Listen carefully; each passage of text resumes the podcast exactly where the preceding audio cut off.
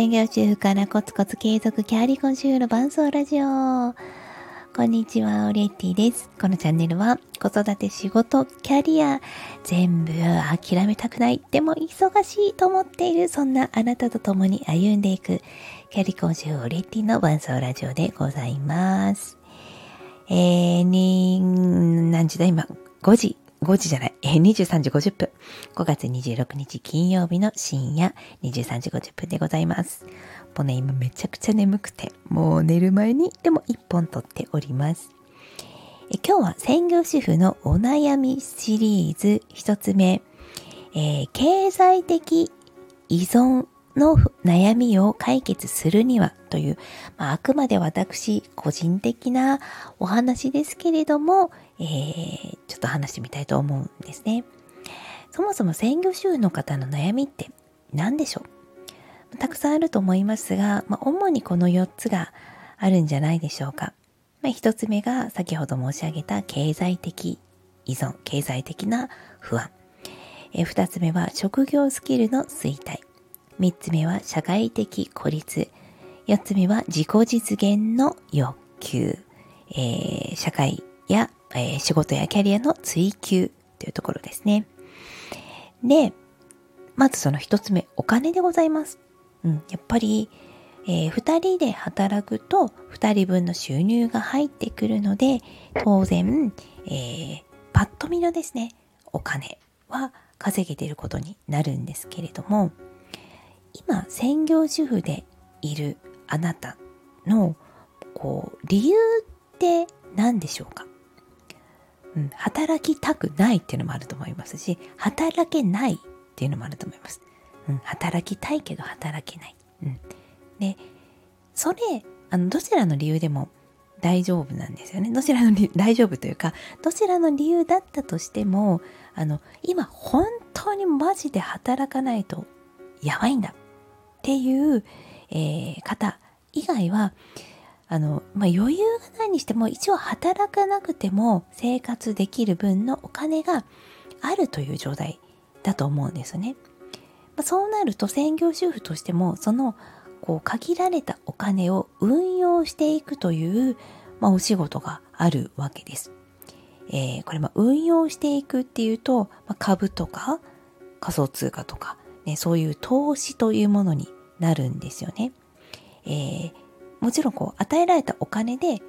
節約をして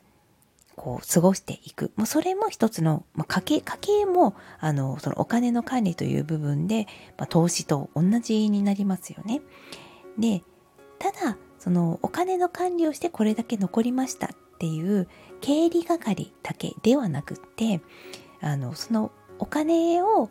どのように使っていくかそして残ったお金をどのように、まあ、貯めていくのか運用していくのかっていうのはこれ専業主婦でもできるんじゃないかなと思うんですよ。実際に私も株と、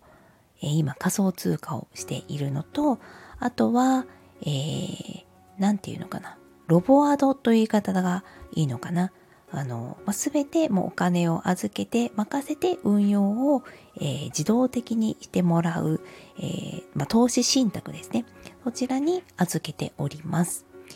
で、先ほどちょうど数字をですね、えー、見ていたんですけれども、まあ、もちろんこう年間で100万稼げるかっていうと、運用できるかっていうとそこまでではないですが、えーうんまあ、ざっとこう1万円に対して、えー、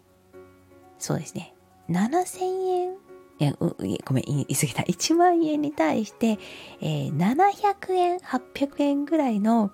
えー、プラスは出てるんじゃないかなという感じでございました。うん。1万円預けて700円。これ今銀行の金利ですともう0.001とか0.002とかなので1万円預けても10円。10円ももしかしたらね、えー、正直、いろんな手数料とか引いたら、もうないかもしれない。そんな状況なんですね。だからそれと比べると、700円、800円、えー、投資で出てくるもの、これ結構、お、いけんじゃないって感じになりません？うん、決してこう証券口座を作って大きな買い、えー、取引をしなくてもいいんです。